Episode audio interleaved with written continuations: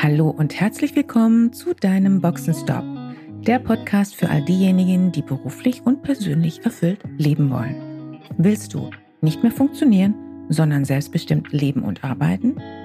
Wieder Begeisterung für das Leben spüren und den Mut haben, dafür etwas zu tun? Dann bist du hier richtig. Und jetzt wünsche ich viel Spaß mit all den Themen, die dich hier erwarten.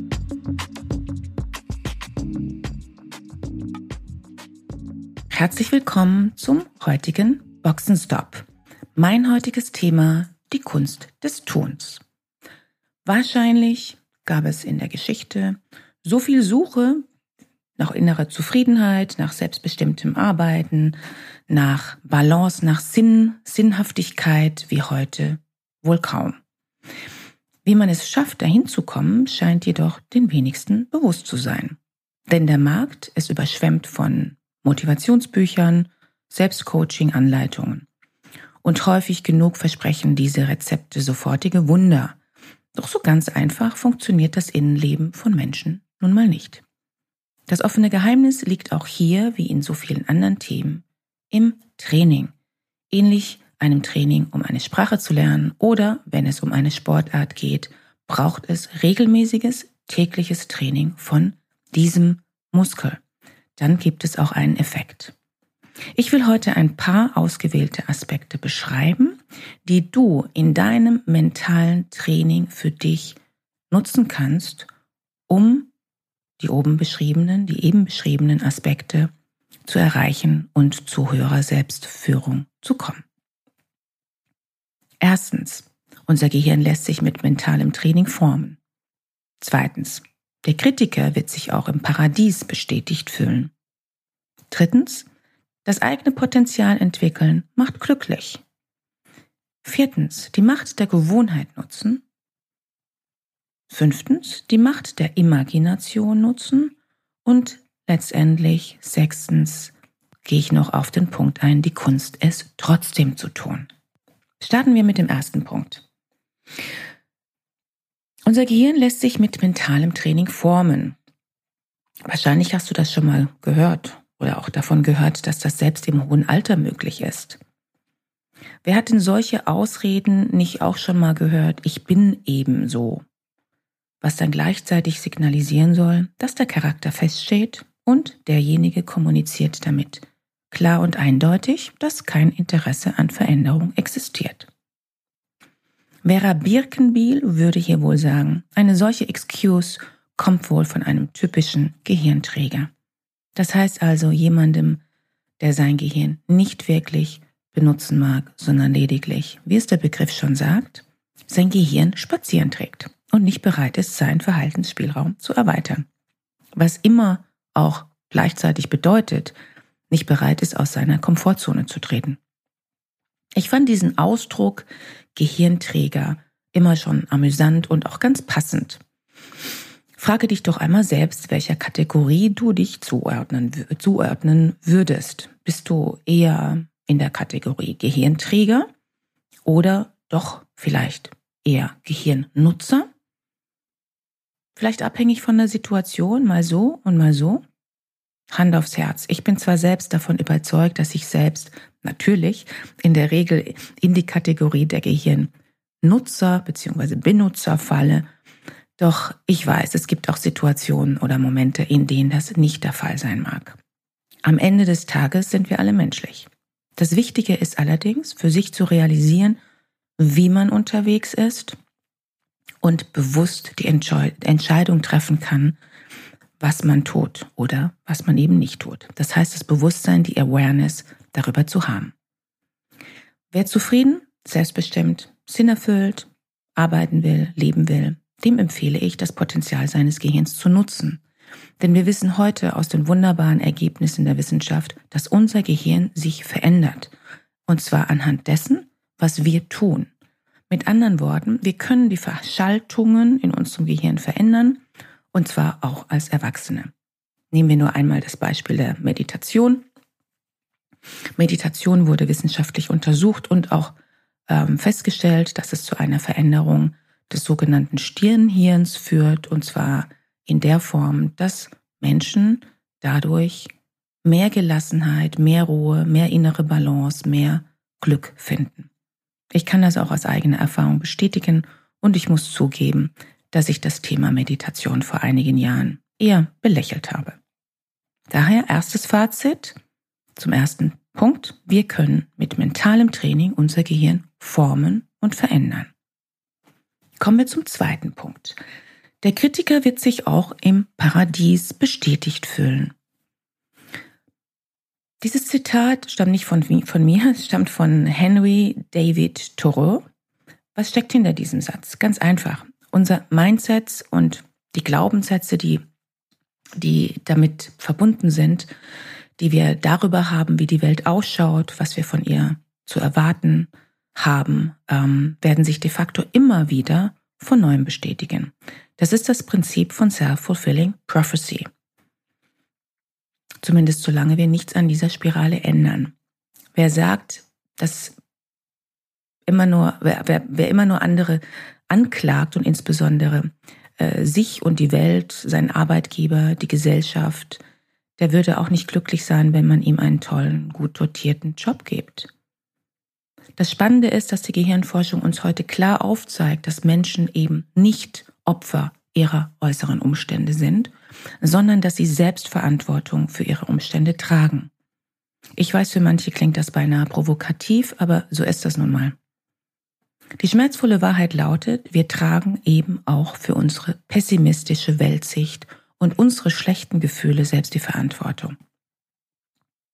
Wenn wir Verhalten wirklich verändern wollen, dann ist es notwendig, dass wir Gewohnheiten verändern und damit neue Verknüpfungen im Gehirn schaffen. Die meisten Wissenschaftler gehen heute davon aus, dass wir ungefähr 30 Tage brauchen, um uns eine neue Gewohnheit anzutrainieren. Es mag durchaus auch etwas länger dauern, wenn die pessimistische Weltsicht sehr zementiert ist. Grundvoraussetzung ist immer, der Wille muss da sein und die Disziplin.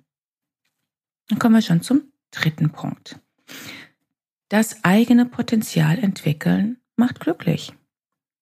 Wir Menschen sind nicht dazu gemacht, untätig zu sein. Unser Gehirn ist so gestrickt, dass wir wunderbare chemische Glückssubstanzen ausschütten, wenn wir unser Potenzial nutzen und entwickeln. Das ist jedoch nur möglich, wenn wir uns sinnvolle Ziele setzen, an denen wir arbeiten. Wir werden also mit positiven Gefühlen belohnt, bereits wenn wir an Themen arbeiten, die uns erfüllen. Das ist biologisch so vorgesehen. Hierzu kannst du dich ja einmal auch mit den Ergebnissen des bekannten Forschers mit dem unaussprechlichen Namen beschäftigen, Mihaly Csikszentmihalyi zum Thema Flow. Ähm, es gibt mittlerweile auch viele weitere Ergebnisse aus der Forschung, insbesondere auch aus dem Bereich der positiven Psychologie, die das bestätigen. Jetzt ist das nur so eine Sache mit dem eigenen Potenzial, denn viele wissen überhaupt nicht, was denn ihr Potenzial ist oder welche Talente sie haben, welche Stärken sie haben ähm, oder teilweise auch nicht im Mindesten, welche Ziele sie tatsächlich haben. Wie du deine Stärken, dein Potenzial, ähm, deine Ziele erkennen kannst, habe ich bereits im vorhergehenden Podcast besprochen. Die Fokussierung auf die eigenen Stärken bringt gleich mehrere positive Resultate. Größere Zufriedenheit, mehr Selbstbewusstsein, mehr Stabilität, emotionale Ausgeglichenheit. Das Gefühl, das Steuer selbst in der Hand zu haben, Begeisterung für das, was man tut. Motivation, sich weiterzuentwickeln. Und last but not least, und das ist, das ist häufig eine Surprise für viele, es bringt eine höhere Effizienz. Also es macht uns effizienter in unserer Arbeit und ist damit natürlich ein wertschöpfender Faktor für Unternehmen. Et voilà. Na, wenn das so ist, dann sind wir doch gleich noch bereiter, unser Potenzial und unsere Stärken zu leben, um damit glücklich und effizient unterwegs zu sein. Oder etwa nicht? Hier möchte ich gerne ein Zitat bringen. Das ist auch nicht von mir. Es ist von Buckingham and Clifton. Die wahre Tragödie des Lebens ist nicht, dass wir nicht genügend Stärken haben, sondern dass wir die, die wir haben, nicht anwenden. Kommen wir zum vierten Punkt. Die Macht der Gewohnheit ausnutzen oder nutzen. Das bedeutet, beginne damit deine Gewohnheiten dahingehend zu verändern, dass du dich zu dem Menschen entwickelst, der du sein willst. In diesem Zusammenhang finde ich auch das Zitat von Epiktet, griechischer Philosoph aus der Antike, passend. Entscheide erst, wer du sein willst und dann handle danach. Dazu braucht es eine hohe Selbstkenntnis. Was ist dir wichtig? Was sind deine Werte, deine Ziele, Vision? Vision, deine Vision, deine Stärken. Was ist dein Why? Warum tust du, was du tust? Wer das nicht weiß, wer nicht weiß, wer er ist und was er will, für den wird es wahrscheinlich etwas schwierig. Was kannst du denn konkret tun, um dir eine neue, erwünschte Gewohnheit anzugewöhnen und eine alte, ungewöhnt, gewohnte oder ungewünschte Gewohnheit bleiben zu lassen? Ich sag jetzt mal salopp, ganz einfach, einfach tun. Just do it. Nehmen wir einfach mal das Beispiel Joggen. Stell dir bitte einmal vor, du hast nun endlich beschlossen, nicht mehr deinen vielen Entschuldigungen und Versuchungen zu unterliegen, wenn es um deinen Vorsatz geht, sich endlich oder dich endlich sportlich zu betätigen. Du hast beschlossen, endlich aktiv zu sein. Konkretes Ziel, einmal am Tag joggen gehen.